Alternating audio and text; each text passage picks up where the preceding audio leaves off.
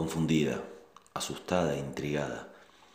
Así estaba ella mientras el monstruo la obligaba a sentirlo y a dejarse sentir. Su mente voló hacia su casa, los objetos que tenía frente a sus ojos no estaban ahí. Ella veía su cuarto, a su mamá abrazándola, mientras la bestia continuaba haciendo contacto con ella. No pudo decirle que no, solo esperaba que se terminara, que ese momento fuese como tantos otros feos que había pasado, que tuviera su final. Y después todo estaría bien. Como cuando su mamá la retaba, como cuando no hacía la tarea y la señora se la pedía. Todo terminaba y no dejaba ninguna secuela. Entre la tela de los cuerpos había cuerpos que ella no quería que se unieran, pero en el fondo había algo que le decía que lo intentara, que sintiera la piel de la fiera con su propia piel. Ella sabía que estaría mal hacerlo. Nadie se lo había explicado, pero adentro suyo lo sabía. El bien y el mal se conocen desde chico. Sin siquiera hablar, el niño sabe distinguirlos. Una voz, un ruido, algo interrumpió el momento, como suele suceder en la mayoría de los casos. Y ella corrió tan fuerte como pudo y diciendo lo que a su corto vocabulario le salió a decir. No quiso contárselo a nadie. La culpable era ella.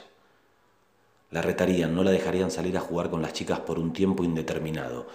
Las caras en su casa serían acusadoras, irreversibles.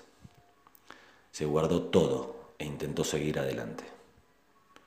Dejó de ser esa nena alegre, risueña, artista. Se convirtió de pronto en una criatura enojada con todo.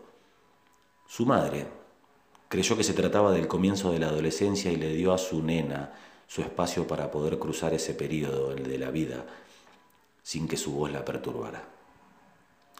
Mamá estaba eligiendo el peor de los caminos, la peor de las opciones sin darse cuenta. No importa cuánto tiempo pasó precisamente hasta que lo contó. ¿A quién le interesa saber exactamente el tiempo? Lo que sirve es entender que mientras se lo guardó, la culpable fue ella. En su mente fue ella. En su corazón fue ella. Y cuando pudo contarlo nadie le quitó la culpa. La abrazaron, la consolaron, buscaron a la bestia, al energúmeno, pero no se detuvieron a quitarle la piedra del pecho, esa roca que aún carga bien adentro. Enojada con el mundo, ofuscada, irritable, de vez en cuando suele buscar desesperadamente una pelea, confunde los sentimientos se analiza a cada rato y le miente al psicoanalista, como lo hace todo el mundo. Y de rato se ríe.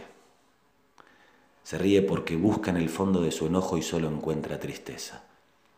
La muy jodida se disfraza de otro sentimiento para seguir ahí, agarrada detrás del esternón. Sabe la tristeza que cuando la descubrimos la sacamos con simples pasos. Lloramos, respiramos y aceptamos. En cambio, disfrazada de enojo no hay manera de sacarla, porque nos enojamos con unos y otros y nos van ofreciendo perdones que debemos aceptar. Entonces buscamos enojarnos con la vida y esta nunca pide perdón, por más que hayamos sido abusados de chicos.